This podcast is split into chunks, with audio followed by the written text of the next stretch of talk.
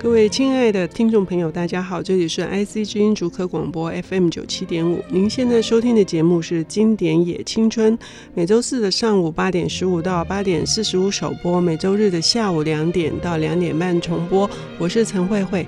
非常开心能够再度跟大家来谈一本经典，呃，为了给这个让年轻人或者是心中永远或者少男或者少女之心的你们，都能够重温或者是展开一本从来没有读过的好书，呃，今年也青春，今天又请到了上周为我们带来了韩文的重要的经典。呃，九云梦的群星文化执行副总编辑李清瑞，清瑞你好，安慧慧姐好，各位听众朋友大家好，嗯、我又来了。啊。呃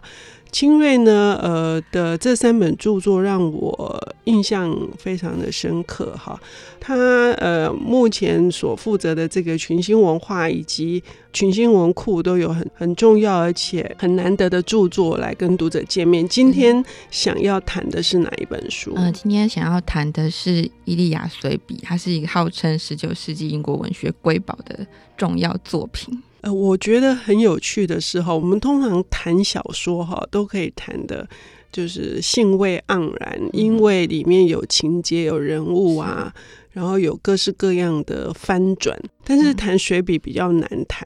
嗯，呃，是不是？嗯，好像对他比较没有一个故事的主轴。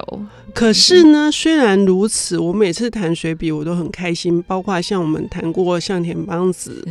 谈过自然与人生，哈，呃，都是有另外一番的况味，尤其是最适合在这个一年当中的秋天跟冬天来读随笔。嗯，伊利亚水笔呢，我觉得非常的有这种，就是让你的心慢下来、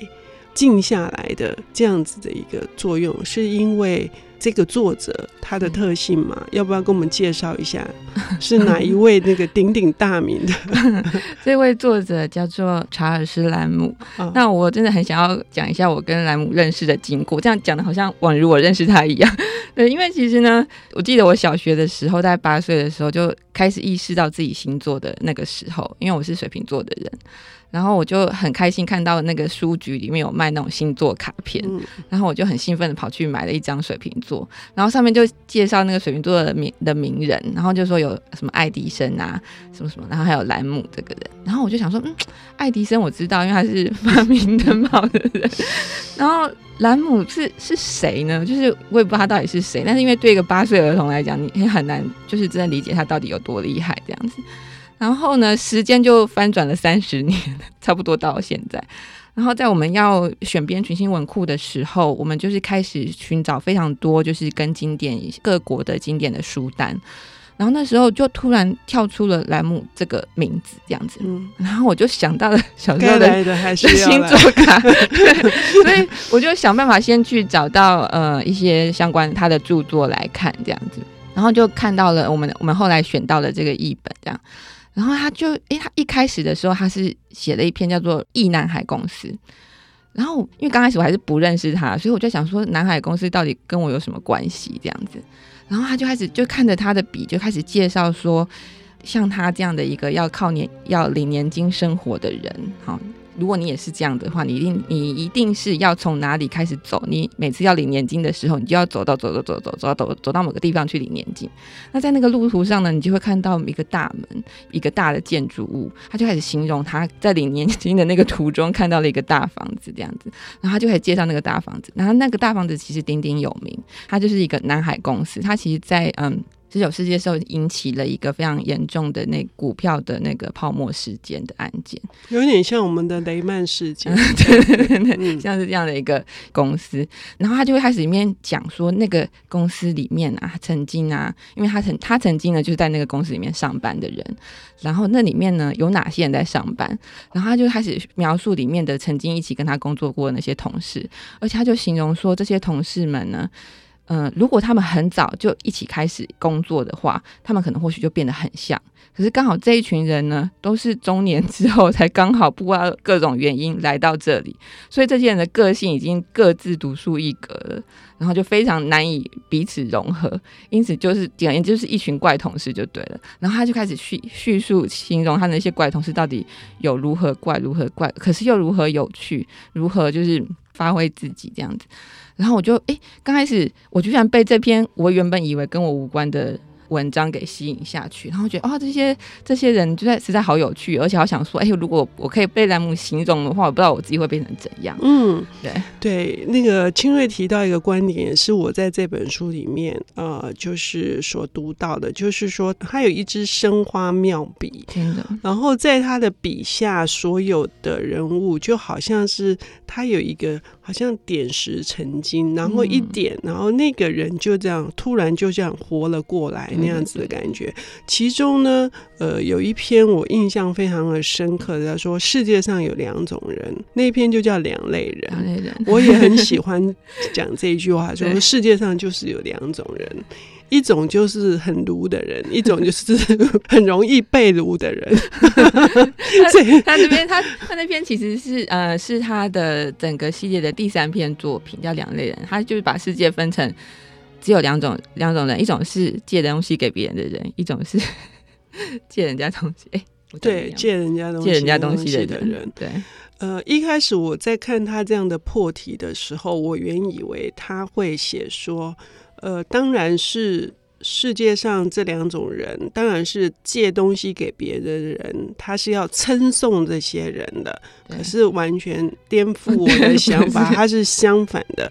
因为我们呃中国人的想法是施比受更有福，可是他居然是反过来大大的赞美那些不断的向别人，而且是真的是不管你用尽任何手段去从别人手中借到东西的人，这就让我觉得。一样的，从刚刚呃清瑞说的易南海公司到他每一篇写散文，最重要的是要有自己独特的观点。嗯、他怎么看这些人事物？他如果没有观点，那就是变成是拉里拉扎的这一个流水账。可是他这样讲，为什么？你问清瑞跟我们说明一下，他为什么认为是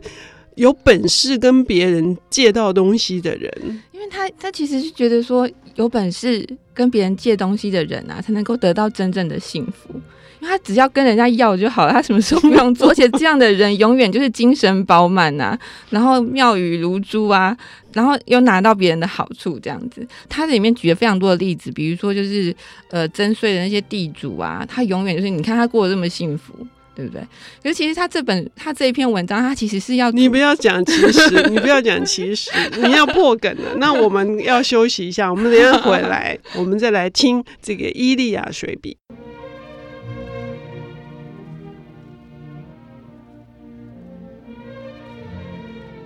欢迎回到 IC 之音主科广播 FM 九七点五，现在进行的节目是《经典也青春》。我是陈慧慧，呃，今天的领读者李清瑞，呃，群星文库、群星文化的执行副总编辑，群星文库的催生者啊，呃，他来到节目现场为我们介绍其中的一本是查尔斯莱姆，查尔斯莱姆很 难念啊，很像兰姆汽水的那个 感觉，很好喝的名字，对对对对，是。被誉为十九世纪英国文学的瑰宝的《伊利亚水笔》啊，因为不仅只有《伊利亚水笔》，因为大受欢迎，还有一个续《伊利亚水笔》啊。那它为什么会大受欢迎？我们刚刚已经讲过，他有观点，然后他有点石成金的这一种呃写作的才能。好，那上一段节目我们提到的是这一篇两类人，呃，清瑞。你是要破梗还是我们来破吧？好，请破。因为他其实在这个借东西与就是被借东西这个状况里面，他其实他自己觉得他自己是那个比较倒霉会借东西给别人的人。嗯、那他这篇文章其实是要说什么？他这篇文章的重点其实是要骂那些跟他借书的朋友，因为他其实。莱姆他的藏书非常的多，而且他非常喜欢阅读。然后待会我们或许可以聊一下莱姆他自己的生平故事。他就是一个非常爱自学的人，而且他自己会呃平常就会信手会写一些东西，写一些诗，或者是边读然后边写这样子。嗯，然后呢，他收藏了非常多的各种那种古本的一些书。可是他会有很多朋友来跟他借书。嗯，然后呢，他就会觉得说，你们这些人真的很过分。你们为什么要？比如说我收的一个套书，它有十集，你就偏方给我把两集给我拿走，拿走之后又不还我。你看我那书柜里面就像缺了门牙的那个的牙齿一样，就那边空了那些洞这样子。然后他其实这篇文章讲到最后，其实在去骂那些朋友。可是呢，他最后又会讲说，他就会比较了某某些朋友们借书的那些状况。他说跟我借这些有时候还是不恶劣的，因为呢。你至少会读完，我知道你会读完。可是你知道某某人 这本书根本不是他开看的啊，他根本看不懂，你干嘛拿去干嘛呢？你是故意跟我作对吗？所以你知道哈，你这样听起来就是觉得说他他比小说应该是说比有些小说要好看的多，比 拙劣的小说要好看的多哈。那应该这样子讲，就是说我们在读一篇文章的时候，我自己的体会，我对莱姆的欣赏是说。散文家、随笔家，他必须要。化简为繁，然后他必须要写得很迂回，可是他又常常在某些地方有机锋，然后点出那个重点。你原来以为他要写这个，其实他不是要写这个，他是写另外一个。可是你以为他要写另外一个，他回过头来，对不对？对，那看起来好像是呃讽刺，然后揶揄，可是呢，其实又存了善意。对哦，因为散文如果写的太冷冽或者太硬，又变成了论文了，对啊、哦，对不对？所以我觉得莱姆最让我觉得最佩服的地方是，他为什么可以小题大做到令人喜欢？正难吧？对，其实我那时候是呃，我那时候开始看书的时候，我是看到这一篇的时候，我想说，这人实在太妙了，他为什么可以这么有趣？嗯。然后可以引经据典，就是排山倒海的引这样子，然后最后只要讲一个，哎、欸，对好，我们我们就是像我们现在的人，我们也是一一看就会猛点头的这样的一个文章，嗯，然后我就开始去好奇他的生命，想要了解一下。因为我们对于就是非常会引经据典啊，然后学识渊博的人，都可能会对他有一些想象，对他的幽默感实在太太高。你你在讲他的那个生平之前，我还是要补充这个幽默，就是有一篇我特别喜欢是单身汉这个抗议，他说他最痛恨的就是那些。夫妇在他面前放闪，尤其是刚新婚的夫妇，那简直是可恶恶劣，简直就是没有礼貌到极点这样子。可是他整个的批评呢，是我说的有观点，那种批评呢，又是极尽幽默之能事。可是他你又被他骂到。就是觉得说，嗯，或者是他帮你骂到了你想骂的那个点上，嗯，可是他的人生没有那么真的是很悲惨的一个人生，因为他其实，呃，我觉得他应该是一个羞涩慢热的人，就是从他的大家对他传记的一些形容是这样子。那而且他有一个口疾的问题，嗯，那这让他在当时要申请大学的那个先修班的时候，因为要面试。就是没有办法通过，然后那时候他的哥哥就把他介绍说，那不然你去工作好了，你就你已经会了一些基本的事情，就去工作，就没有念大学。然后呢，他就到了那个非常鼎鼎有名的南海公司去当部记员，然后就做了非常非常久。然后之后他又到东印度公司嘛，都名牌企业，我们 我们现在知道的这样的大公司去当，也是就是一一样，就是上班族非常久的时间。但在这段时间呢，因为他的姐姐其实是一个有一个精神，嗯、就是精神问题的人。然后有一次就是在精神病疯病发作的时候，就把他的妈妈不小心刺杀去世，他妈妈去世了。嗯，然后那。莱姆呢，这时候就开始觉得他可能必须要照顾这个呃疯掉的姐姐。他原本他莱姆自己在二十岁的时候，他一直有一个喜欢的女孩这样子。嗯，那可是呢，在他二十岁，他自己准备好，他觉得他已经存够钱，然后他要要跟着女孩求婚的那个当下，发现那个女孩要嫁给一个当铺老板。嗯，所以他整个人就心碎，心碎了之后，他也就等于是，呃，就是心体，呃，可能心理状况非常糟，就到了那个疗养院去，大概住院住了一阵子，然后之后回来又继续他的工作。那后来原本是他的爸爸好在帮忙照顾这个疯掉的姐姐这样子，可是爸爸也会老啊，也会生病这样。然后兰姆后来就自己觉得说，他要扛下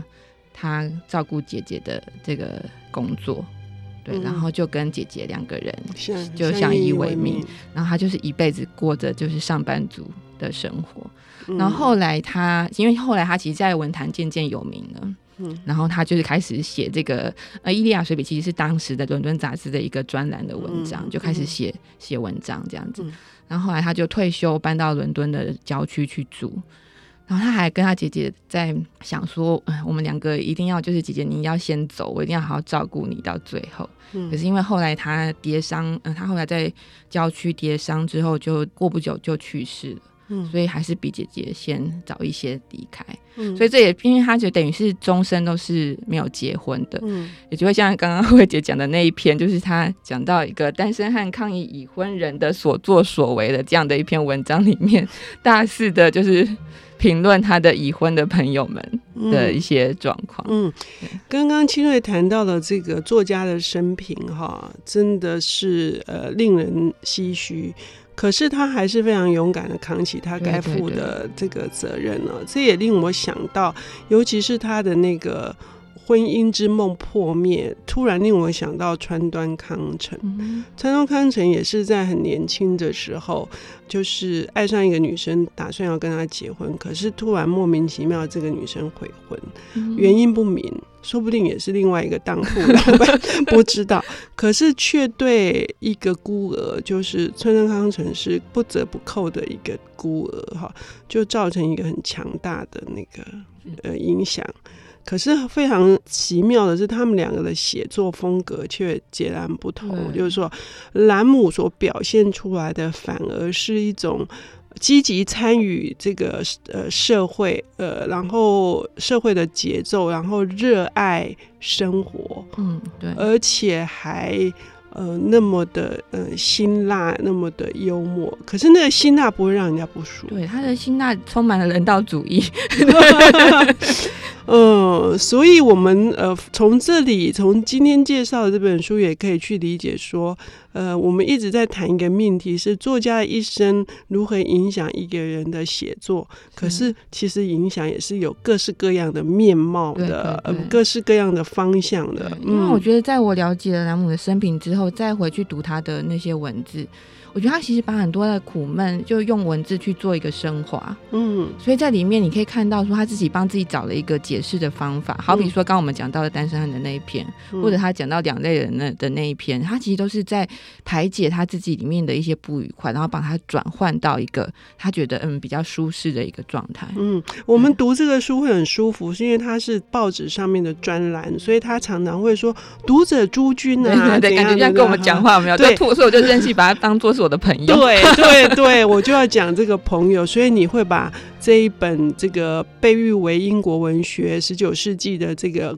瑰宝的《伊利亚水笔》，呃，当成是一个很好的朋友，他在跟你呃发牢骚，他在跟你呃说一些他自己的呃生活的感想，非常的亲切，而且你会得到很多。这种我觉得是一种面对生命的智慧，啊、真的是智慧的。嗯、因为，嗯、比如，因为我今天要上节目之前又重看了一遍，然后我就跟我的朋友说：“哦、我还是好爱兰姆。哦”